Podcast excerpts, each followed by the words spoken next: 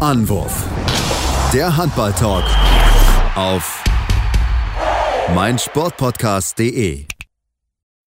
Hallo und herzlich willkommen zur neuen Ausgabe von Anwurf, eurem Handball-Podcast auf meinsportpodcast.de. Ja, wir müssen über den neuen deutschen Champions League-Sieger reden, über den THW Kiel. Die haben es geschafft, mit zwei absolut grandiosen Leistungen am Ende dieses Turnier zu gewinnen, ähm, was ja von Corona erst, erst, jetzt im Dezember stattgefunden hat. Eigentlich wäre es ja geplant gewesen im Juli. Darüber müssen wir natürlich reden, müssen aber auch ein bisschen natürlich auch so ein bisschen auf die Bundesliga gucken. Ähm, da gibt's, ist jetzt auch die Winterpause angebrochen, ähm, ehe es ja dann dort mit der Handball-WM im Januar dort weitergeht. Da wollen wir mal so ein kleines Zwischenfazit ziehen. Mein Name ist Sebastian Mühlenhoff. Ähm, wie immer bin ich nicht allein, sondern meinen geliebten Experten an meiner Seite, den lieben Tim Detmar. Hallo Tim. Hallo Sebastian. Ja, Tim, lass uns mit diesem, ja, Champ dem denkwürdigen Champions League Final voransprechen. Ohne Zuschauer, ähm, bisschen was anderes auch. Ähm, und am Ende, ja, der THW Kiel, der dieses äh, Ding zum ersten Mal seit 2012 gewinnt und somit zum vierten Mal insgesamt die neue Champions League, nachdem sie ja jetzt so heißt seit äh, einigen Jahren. Ähm, das war wirklich, ja, von vorne bis hinten wirklich grandios gespielt, auch wenn sie in der Verlängerung durch mussten im Halbfinale. Das Finale, das war es war beeindruckend, muss ich ganz ehrlich zugeben. Ja, definitiv. Vor allem, wenn man bedenkt, mit welcher Belastung sie in dieses Turnier gegangen sind. Ich denke mal von allen vier Teams mit der äh, härtesten Belastung im Vorfeld. Äh, man hat, ich glaube, am 23.12. das letzte Bundesliga-Spiel gehabt. Dazu noch ein Topspiel gegen die Löwen, was man ja auch schon äh, relativ deutlich gewinnen konnte. Und zum Vergleich, Westbrem konnte sechs Tage mehr ähm, Pause machen vor diesem Turnier. Und dementsprechend überraschend war es dann auch, dass sich die Kieler da im Halbfinale mit fünf Toren absetzen konnten zur Pause. 18 Tore gegen Westbrem zu werfen, schafft jetzt auch nicht unbedingt jeder. Ähm, das war auf jeden Fall schon sehr, sehr stark. Danach, du hast es wirklich angesprochen, kam es dann noch zur Verlängerung. Und ja, das lag daran, dass die Kieler in der zweiten Halbzeit wirklich eingebrochen sind, komplett ihren Faden verloren haben. Ähm, ich glaube, nach äh, 50 Minuten, also nach 20 Minuten in der zweiten Halbzeit, führte Veszprem im zweiten Abschnitt irgendwie 15 zu 6. Also äh, komplett anderes Spiel auf einmal. Und ähm, da wurde es dann echt dieser Krimi und am Ende, ja, Niklas Eckberg von rechts außen unnachahmlich, wie man ihn kennt, mit dem 36-35.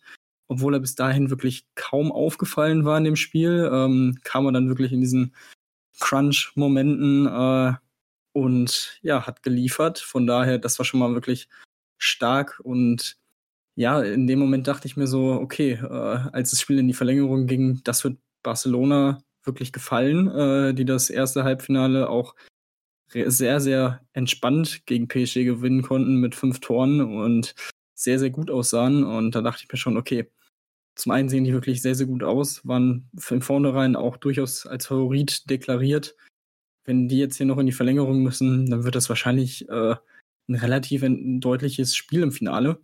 Aber äh, das wurde es dann tatsächlich nicht. Also, das muss man echt sagen. Die Kieler vor allem, ja, zeigen irgendwie mal wieder, dass so Mannschaftsstärke in solchen, in diesen beiden Spielen, äh, im Normalfall im Final Four Wochenende, jetzt war es natürlich am Anfang der Woche, ähm, ja, vielleicht ein bisschen mehr äh, hilft, als irgendwie vielleicht individuell den besten, breitesten Kader zu haben. Äh, da war schon echt, vor allem im zweiten Spiel, dann viel, viel Kampf dabei. Also ich glaube, das zeigt das mal wieder.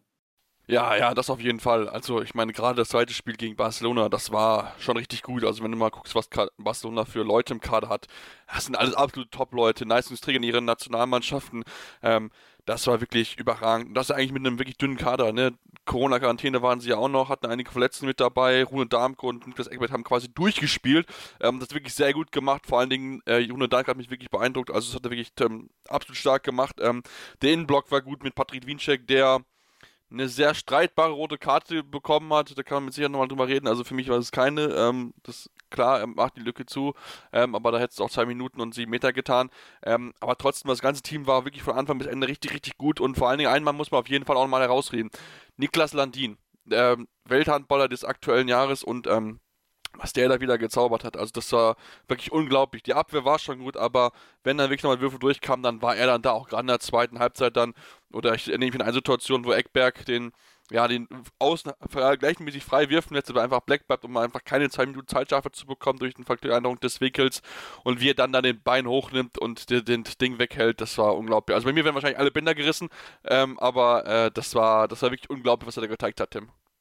Ja, äh, stimme ich dir vollkommen zu. Also, was er vor allem im Finale hier wieder gezeigt hat, ähm, du hast es gesagt, als es knapper wurde, er war wirklich von Anfang an im Spiel drin, hat äh, Freie weggenommen. Äh, nur die sieben Meter äh, haben wir ihm tatsächlich nicht so funktioniert. Da kam dann Quenstedt rein und äh, konnte dann immerhin einen, ja, mit seiner Aura an die Latte schauen und an die Latte lenken. Ähm, aber ansonsten wirklich überragendes Spiel. Vor allem in der zweiten Halbzeit hat, hatte zeitweise irgendwie über 50 Prozent gehalten in der zweiten Halbzeit.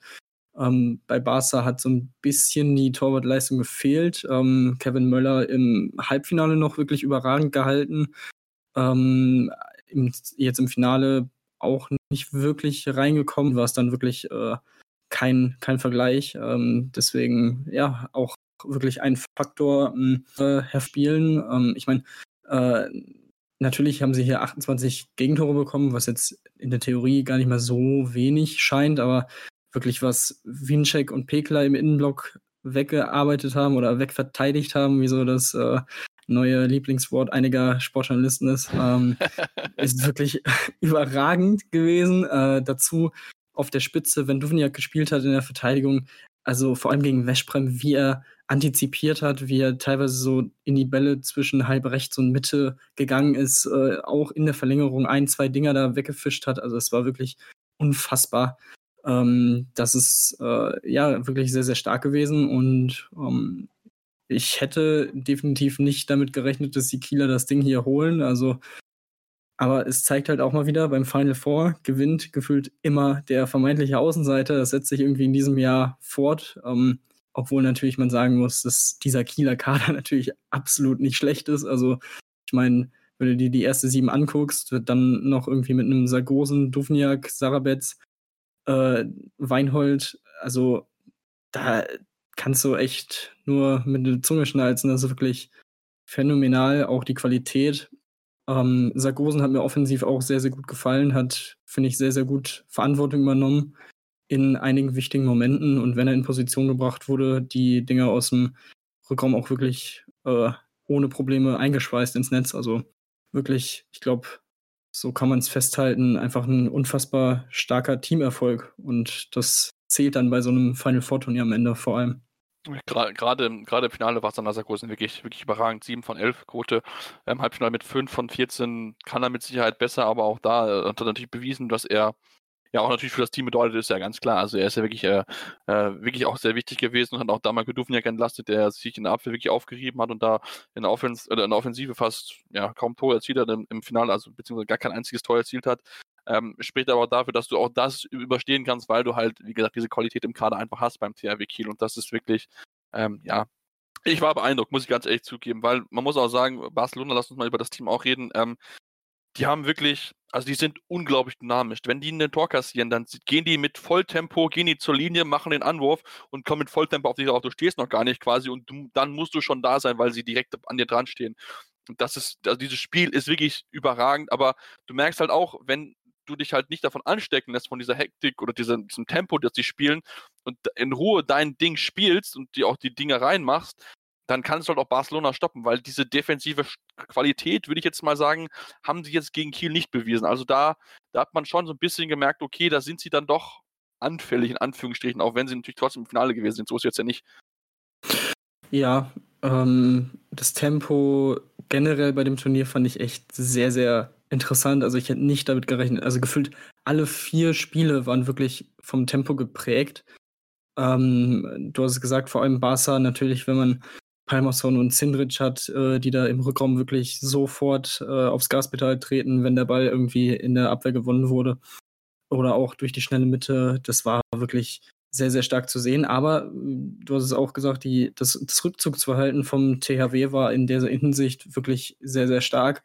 Ähm, und da, selbst mit so viel Tempo, die können dich dann durchaus auch äh, aufnehmen und eben einigermaßen fair stoppen. Also das war dann schon ähm, auch so ein Schlüssel zum Erfolg für, für die Kieler. Also ähm, hätte von der, ja, wie gesagt, in der Liga seit Jahren nicht gefordert. Also das, das muss man schon sagen. Ich fand der Kieler teilweise mit 7, 6 haben sie jetzt nicht super verhalten, aber ist trotzdem, ich muss auch gerade, ich muss auch mal Rune Darmke hervorheben, der das wirklich blitzsauber gemacht hat. Ne? Äh, Im Finale wirklich konsequent die Dinge reingeworfen und 5 von 6 und auch im Halbfinale war wirklich ein ganz, ganz wichtiger Faktor mit 3 von 3. Also das war natürlich auch zu ihnen für schön zu sehen, dass natürlich dann auch, gerade weil er auch einspringen musste, da er äh, Magnus Landin fehlte, ähm, das war wirklich, wirklich von vorne bis hinten gut weg und ich denke, dieses ganze Kieler Team hat sich das einfach ja, absolut verdient, das muss man wie gesagt sagen. Und diese beste, vielleicht das beste Team aktuell in Europa zu besiegen im Finale, das spricht dafür, dass ähm, ja, das, dass es ein Team ist, gerade auch mit einem Philipp Bicher, der jetzt,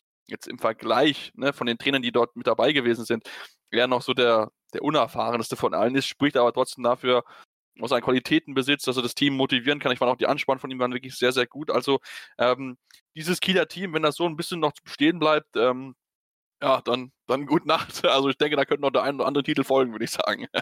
Davon, davon kann man durchaus ausgehen. Ähm, zu Darmke noch, ähm, bei ihm war es ja nochmal ja, umso beeindruckender, weil er ja auch selber noch angeschlagen war, das Spiel ja. gegen die Löwen ausgesetzt hat, kaum trainiert hat oder ich glaube gar nicht trainiert hat, hatte irgendwie Winczek, glaube ich, im äh, Interview danach gesagt. Also, also auch wie er sich da reingeworfen hat, es war wirklich sehr, sehr beeindruckend.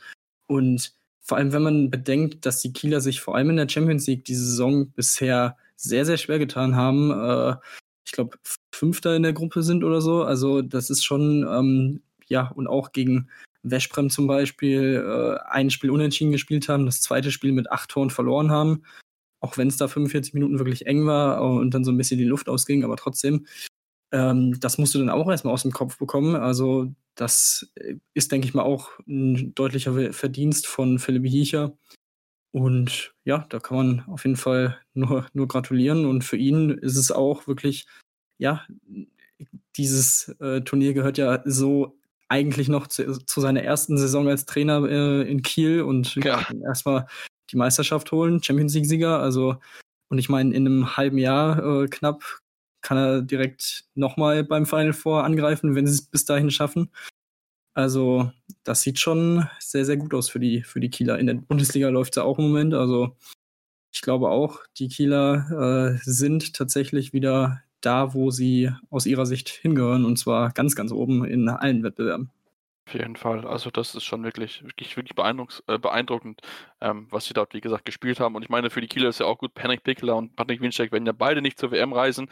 Ähm, Steffen Weinhold auch nicht, wird ja auch nicht mit dabei sein. Also da sind schon mal drei wichtige Stützen, die ja quasi mal den Januar frei bekommen, was ja auch nochmal hilft dann äh, mit Blick auf die, auf die, auf die, auf die Rückrunde und dann natürlich dann noch mit Blick auf das nächste Champions League Final Four, was ja schon im Juni dann ansteht. Also ähm, ja, das sieht wirklich für die Kieler sehr, sehr gut aus. Lass uns vielleicht noch einmal kurz über den Pokal sprechen, ähm, denn der goldene Arm, der ja überreicht wird normalerweise als, äh, ja, als Trophäe für den Sieger, ist jetzt zum letzten Mal mit dabei gewesen. Zum elften Mal wurde das jetzt vergeben, ist jetzt das allerletzte Mal. Gibt jetzt ein neues, ähm, es ist so, naja, sag ich mal so, es sieht nicht viel schöner aus, Tim. Also da müsste man als bei der ERF nochmal dran arbeiten, dass man mal vernünftige Trophäen sich äh, ja, herstellen lässt und nicht solche komischen Dinger irgendwie. Ja, ähm, keine Ahnung, also. Also dieses Tornetz, ich, wer, wer, es nicht kennt, ist es ein Tornetz, wo ein Ball reinfliegt. Das ist der Pokal. Genau.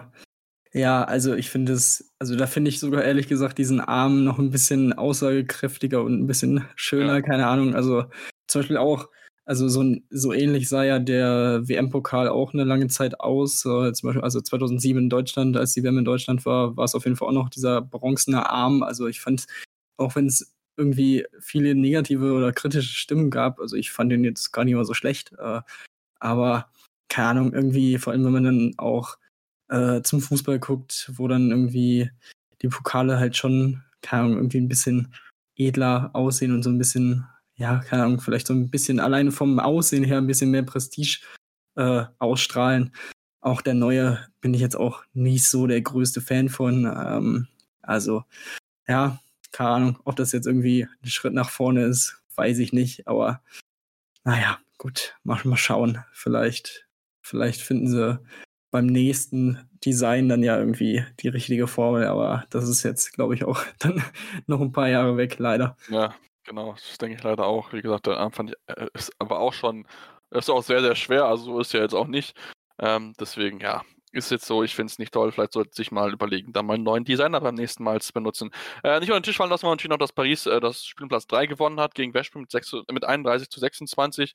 Ähm, ja, und es war natürlich mal wieder für Paris keine einfache Aufgabe, natürlich, weil einige Spieler aufgrund der Corona-Erkrankung gefehlt haben.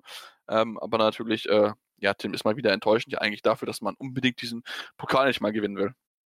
Ja, es ist halt so, dass die alte Leier bei Paris, äh, ähnlich wie im Fußball, sie können das Final Four oder die Champions League generell einfach nicht gewinnen und äh, bleibt auch nach diesem Turnier so. Ähm, ja, also vor allem, es war, also ich habe es gesagt, Barcelona hatte wirklich gefühlt keine Probleme mit Paris im Halbfinale. Also das war relativ äh, schnell dann auch klar, dass Paris da irgendwie nicht viel gegen, entgegenzusetzen hat. Natürlich muss man bedenken, dass kurz vorm Spiel mit ähm, Henrik Toft Hansen und Luke Steins zwei Spieler noch ausgefallen sind und in Quarantäne mussten, weil sie positiv getestet wurden aufs Coronavirus. Aber nichtsdestotrotz ist der Kader ja trotzdem eigentlich gut und breit genug, um zumindest ein engeres Spiel abzuliefern. Ähm, das haben sie dann gegen Westbrom gezeigt im Spielplatz 3. Aber ja, irgendwie fehlt ihnen bei diesen Final Four Turnieren immer so das letzte Quäntchen, vielleicht auch an Glück, vielleicht an, ja, an, am Abrufen der Leistungsfähigkeit, die sie eigentlich haben. Ähm, keine Ahnung, irgendwie glaube ich auch, also ich, ich glaube einfach, ich glaube einfach nicht mehr an einen Champions League Sieg in, äh, von Paris, bis ich es sehe. Also ähm, das ist irgendwie jetzt auch so ein bisschen, ja, so ein, so ein kleiner äh, schwarzer Fleck auf der äh, Weste, die, weil ich meine, in der Liga läuft es ja auch gut. Ich glaube, da sind sie auch weiterhin ungeschlagen nach 13 Spielen. Also ähm, hm, die Qualität haben sie eigentlich und das, das steht eigentlich auch außer Frage. Ja, ich denke, damit war es jetzt soweit. Ich möchte mal über die Schiedsrichterleistung den Mantel des Schweigens hüllen, weil die Leistungen äh, nicht gut gewesen sind. Ich denke, da sind wir uns beide einig. Da hat eine klare Linie von, von Spiel 1 bis zum Ende gefehlt. Also da äh, musste ERF und die ERF viel nochmal was machen, weil das war, das war keine gute Schiedsrichterleistung. Wie gesagt, natürlich die Szene von Winczek war die heiß diskutierteste. Rot denke, Tim Simmons eigentlich war ein bisschen hart, aber trotzdem war die Entscheidung mit sieben Meter und zwei Minuten richtig, weil er, wie gesagt, diese, diesen Winkel verkürzt und diese Regel gibt es schon mal seit zwei Jahren, dass das konsequent geahnt worden soll. Klar, er trifft ihn jetzt nicht unbedingt und auch der Außenspieler tritt äh, Winczek auf den Fuß. Trotzdem ist dieses Winkel verkürzt als gefährliches Spiel zu sehen. Deswegen kann man das verstehen. Wie gesagt, in der Situation hätte ich sowieso nicht unbedingt rot gegeben, denke ich eigentlich. Äh, wobei man das eigentlich ja nicht sagen soll, aber das ist, äh, ja, es ist so, wir wollen jetzt darüber nicht mehr reden. Sie haben es geschafft, die Kieler ohne, ohne Schiedsrichterunterstützung, beziehungsweise mit, mit äh, fragwürdigen Schiedsrichterentscheidungen am Ende diesen Titel zu gewinnen. Deswegen, ähm, ja, brauchen wir jetzt auch nicht mehr weiter darüber reden. Wollen jetzt eine kurze Pause machen, kommen dann gleich zurück und beschäftigen uns dann natürlich ein bisschen mit der Handball-Bundesliga. Da gibt es auch noch einen Wechsel, den wir besprechen müssen und so ein kleines Zwischenfazit, auch wenn die Tabelle natürlich ein bisschen schwierig ist, aussagekräftig sein, weil einige Teams mehr Spieler haben als andere. Deswegen bleibt dann hier bei Anruf am Handball-Talk auf meinsportpodcast.de. Hey, Malte Asmus von meinsportpodcast.de hier. Ab März geht's weiter mit unseren 100 Fußballlegenden. Staffel 4 bereits. Freut euch auf Zlatan Ibrahimovic, Michel Platini, Cesar Luis Minotti, Paolo Maldini, um nur mal vier zu nennen. Und bis wir mit der vierten Staffel kommen, hört doch einfach noch mal rein in die bisherigen drei Staffeln. Ronaldinho, Sepp Meyer, Gary Lineker, Lothar Matthäus und viele weitere warten da auf euch. 100 Fußballlegenden. Jetzt. Überall, wo es Podcasts gibt. Ja, und jetzt kommen wir, kommen wir zurück und schauen uns mal ein bisschen natürlich auch die Bundesliga an, denn dort wurde auch noch ein bisschen gespielt zwischen den Jahren, beziehungsweise kurz vor Weihnachten gab es ja auch noch das eine oder andere Spiel und ähm, ja, lass uns mal ein bisschen drauf schauen. Ähm, natürlich ganz vorneweg stehen, Tim, das, das kann man vielleicht ein bisschen verbinden, denn Juri Knorr wurde bekannt gegeben, dass er die, nach Saisonende wechseln wird zu den Neckarlöwen. Die hatten am Sonntag, letzte vergangene Sonntag, mal eben mit 39 zu 24 gegen Coburg gewinnen können. Ähm, Finde ich persönlich eine sehr, sehr spannende äh, äh, Transfer und beweist, glaube ich, auch, dass die Löwen als Top-Team auch mit den Top-Talenten mithalten können. Das ist, glaube ich, äh, für den Verein sehr, sehr gut zu sehen, dass sie solche Leute auch verpflichten können und sie nicht nach Kiel oder äh, Flensburg gehen. Ja, genau. Also ähm, ich glaube, das ist so das Größte, was man daraus ziehen kann aus diesem äh, Wechsel und aus der Verpflichtung aus Sicht der Löwen, dass man äh, mit Juri Knorr wahrscheinlich eines der größten Talente Deutschlands ähm, unter Vertrag nehmen konnte. ähm, der halt auch bei Kiel oder vor allem bei Kiel ähm, im Gespräch war und auch schon vor ein paar Jahren im Gespräch war. Also äh, ich glaube, er hatte auch mal irgendwie in einem Interview in einem Podcast gesagt, dass er sich auch mal mit Alfred Gislason, als er noch in Kiel war, ja, getroffen hat und ausgetauscht hat oder sowas in der Art. Also ähm, ich wäre schon irgendwie eher davon ausgegangen, bis so vor ein paar Tagen, dass sich die Kieler da irgendwie die Dienste sichern können. Aber ähm, ja, für die Rhein-Neckar-Löwen ist es natürlich jetzt auch ähm, mit Blick in die Zukunft sehr, sehr wichtig, äh, auf der Spielmacherposition was zu machen. Jetzt kann Knorr dann noch kaum zwei, drei, vielleicht sogar vier Jahre äh, hinter Andy Schmid oder mit Andy Schmid spielen, von ihm lernen, ähm, von, ja, wie gesagt, einem der besten Mittelmänner, die wir weltweit haben und vor allem einem der besten Assistgeber. Und ähm, ich glaube, davon wird er auch sehr profitieren. Ähm, der logische nächste Schritt für ihn äh, hat sich wirklich gut entwickelt in Minden, äh, spielt jetzt dann im Januar seine erste Weltmeisterschaft, wenn jetzt nichts mehr dazwischen kommt. Also ja, wirklich für beide Seiten, denke ich mal, wirklich ein Top-Transfer, eine schöne Meldung. Und äh, da kann man sich in Mannheim wirklich auf einen sehr, sehr vielversprechenden jungen Mittelmann aus Deutschland freuen. Auf jeden Fall. Und ich meine, mit Andy Schmid hat er ja auch jemand vor sich, von dem er mit Sicherheit einiges, einiges lernen kann. Und ähm, ja, wenn er andersweise so gut werden würde wie Andy Schmid, ich denke, da würden sich alle deutschen Handballfans freuen, weil dann wäre er auf jeden Fall einer der besten Mittelleute, die es dann in der Welt geben würde. Aber wie gesagt, er ist noch jung, äh, 20 Jahre alt, wenn ich mich nicht täusche. Ähm, deswegen steht noch am Anfang seiner Karriere und äh, ich bin da wirklich sehr, sehr gespannt, inwieweit er da den Löwen auf jeden Fall helfen kann. Und wie gesagt, die Löwen stehen jetzt auch aktuell ziemlich weit oben, aktuell mit auf Platz 2 mit äh, ja, 23, 23 Pluspunkten, 7 Minuspunkten ähm, und hatten dieses, dieses wirklich starke Spiel, dieses 39 zu 24 und Tim, wir hatten vorhin ein bisschen drüber gesprochen, sie hatten ja so eine kleine Krisephase, ähm, wo sie es ein bisschen schwer getan haben, haben sich ein bisschen gefangen, dürfen aber nicht unerwähnt lassen, dass sie gegen Kiel deutlich verloren haben mit 32 zu 23 kurz vor Weihnachten. Also ähm, ja, sie, sie sind irgendwie, irgendwie drin, aber sind halt noch ein paar Spiele dabei, wo du halt merkst, okay, dann zu Kiel und äh, zu den Löwen, da fehlt dann halt noch ein bisschen. Ja, waren, äh, waren jetzt ja ein paar, äh, ja, so eine kleine Leistungsdelle, ähm, auch wenn es vielleicht ein bisschen hart klingt, äh, weil, also du, du kannst theoretisch in Hannover verlieren. Ähm, aber hier ist so dieses äh, ja 36 30, das war dann schon doch ein bisschen zu deutlich. Dann eben hier diese deutliche Niederlage im Topspiel in Kiel war natürlich schon äh, ein gehöriger Dämpfer, wie ich finde. Ähm, ich glaube auch nicht, dass sie noch mal, also dass also ich glaube, dass sie jetzt erstmal zumindest aus dem Meisterschaftskampf raus sind mit äh, sieben Minuspunkten, vor allem weil eben Flensburg und äh, Kiel sehr, sehr gut spielen, sehr, sehr konstant spielen. Ähm, ja, von daher auch die Füchse darf man da nicht vergessen, die mit fünf Minuspunkten auch ähm, weniger Minuspunkte haben als die Löwen, ähm, die im Moment aufgrund von weniger Spielen noch auf vier sind. Also ähm, ja, aber alles in allem ist die Tabelle tatsächlich echt sehr, sehr schwierig zu lesen, äh, weil ich meine zum Beispiel Melsung ist zwar nur 13. Äh, hat aber halt 13 zu 7 Punkte und damit genauso viele Minuspunkte wie die Löwen auf 2. Also ich glaube, das äh, zeigt schon ganz gut, wie ähm, ja, wie verwirrt, verwirrend vielleicht diese, der Blick auf die Tabelle sein kann. Aber ähm, ich denke mal, im Moment läuft es wieder auf den äh, norddeutschen Zweikampf oben raus. Äh, Flensburg gegen Kiel und die Löwen sind da jetzt durch die letzten Wochen so ein bisschen äh, rausgerutscht aus dem Kampf. Ja, das, das denke ich auch. Ich meine, das ist auch gar nicht, gar nicht so schlimm. Die befinden sich sowieso so ein bisschen, bisschen im Umbruch. Ähm, mit ein bisschen neuen Leuten wollen sie ein bisschen was anderes machen. Das ist jetzt auch gar nicht schlimm. Auch gar nichts äh, ne, verboten ist, mal auch Spiele zu verlieren und so weiter. Aber ich denke, gerade diese neuen Tore halt in Kiel, das ist halt, das war halt schon verdammt viel. Also da hat man auch schon gemerkt, okay, gut, dem, im Team fehlt auch einiges, zumal man nicht vergessen darf, dass ja beide Torhüter auch fehlen bei den Löwen. Also das ist ja auch noch äh, ja, entsprechend schwierig, das zu kompensieren. Ähm, denn Andreas Palika ähm, ist ja einer der besten Torhüter der Welt, so ist es jetzt ja nicht. Deswegen, ähm, ja, äh, ist wie gesagt ein bisschen schwierig, gerade bei den Löwen. Und das hat man dann noch, glaube ich, angemerkt, dass sie einfach da im, im Top-Kader, glaube ich, dann wäre es knapper geworden in Kiel mit einem, mit einem guten Torhüter-Duo. So war es natürlich en, entsprechend schwierig.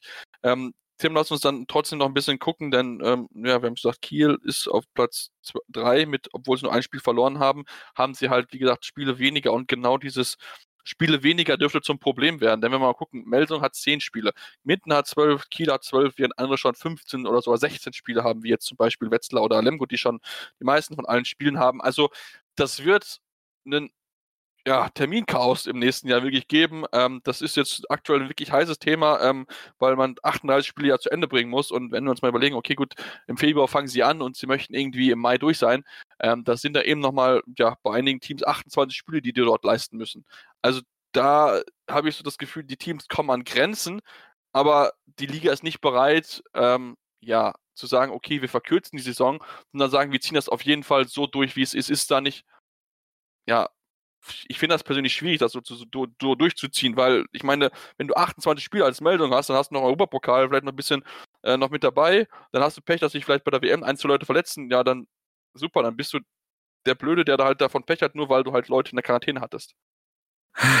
Ja, also es ist halt echt äh, auch für die Verantwortlichen natürlich keine einfache Situation. Ich glaube, man versucht jetzt äh, halt irgendwie die Saison so durchzubringen. Äh, ich denke mal, es wird wahrscheinlich wieder die äh, obligatorische Deadline vom 31.06. Äh, vom 30.06. geben, die ja, wo wirklich komplett, äh, wo es spätestens durch sein sollte. Aber natürlich muss man dann halt auch bedenken, dass dann im August auch noch vielleicht eventuell wahrscheinlich Olympia folgt.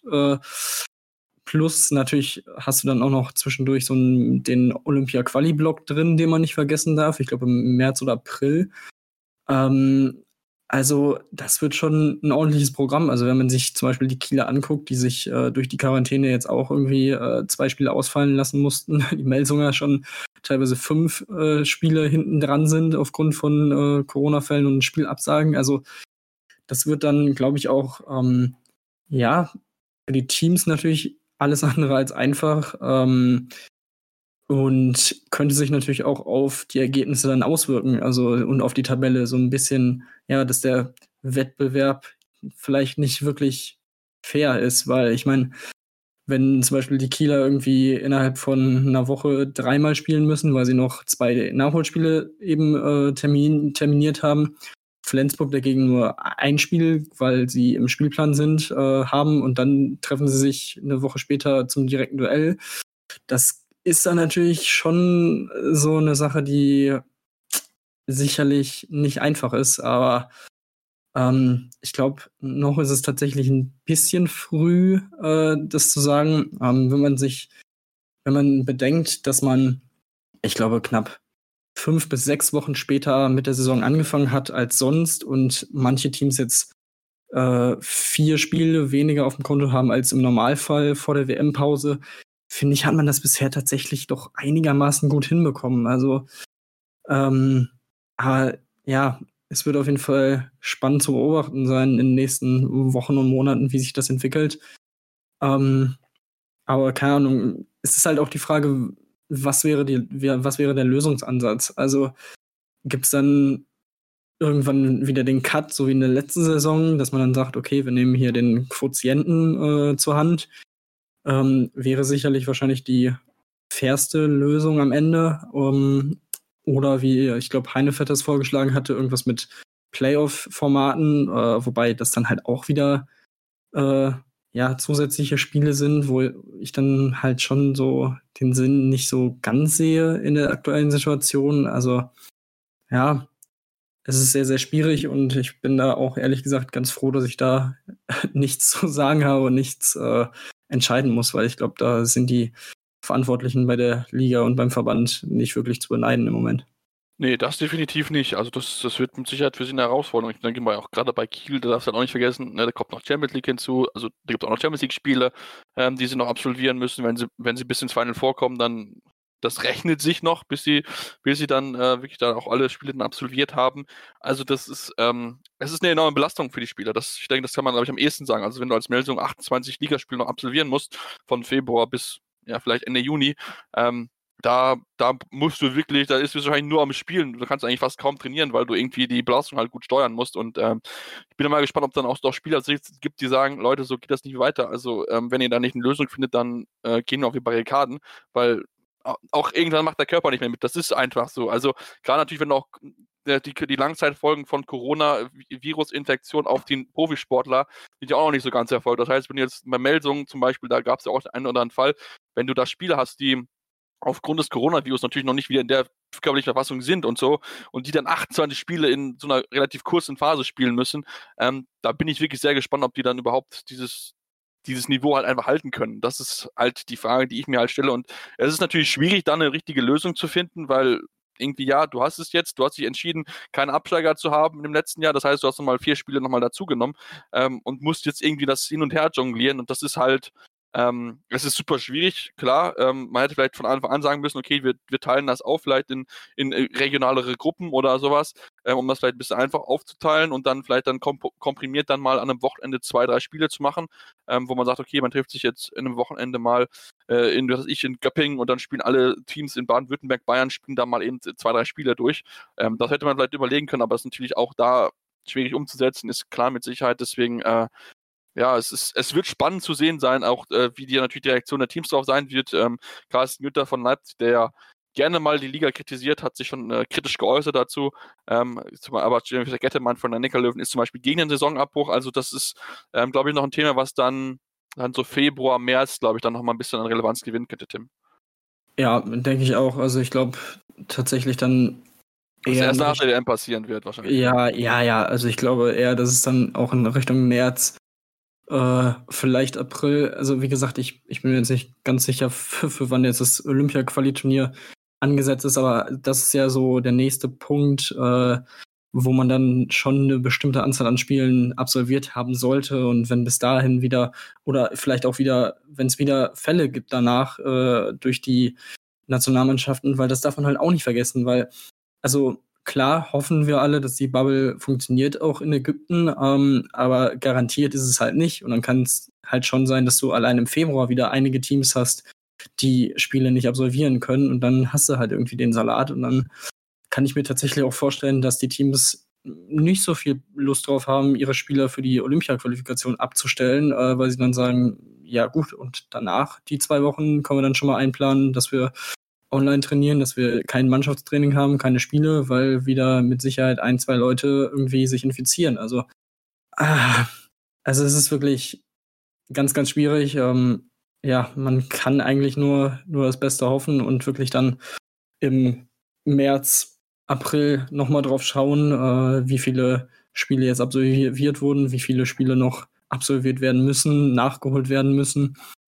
Weil, wie gesagt, sonst kommt es dann irgendwie dazu, dass eine Mannschaft drei bis vier Mal in einer Woche spielen muss, um die ganzen Spiele unter einen Hut zu bekommen. Das wird dann definitiv nicht funktionieren. Also ich glaube, spätestens da werden die Spieler dann endgültig auf die Barrikaden gehen und sagen, hey Leute, reicht dann auch irgendwann mal. Also, aber ja, wie gesagt, es ist, es ist, glaube ich, noch ein bisschen, noch ein bisschen zu früh, äh, da komplett, äh, ja, ist komplett kritisch zu sehen, was man im Moment vorhat, aber ja, natürlich so im Hinterkopf sollte man das Ganze auf jeden Fall weiterhin behalten.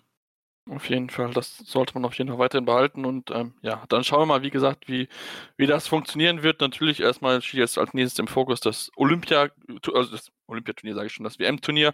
Das Olympiaturnier übrigens findet im März statt. Ich habe gerade geschaut, ähm, im Märzwochenende, zweite Märzwoche müsste das sein, 14. bis 17. März.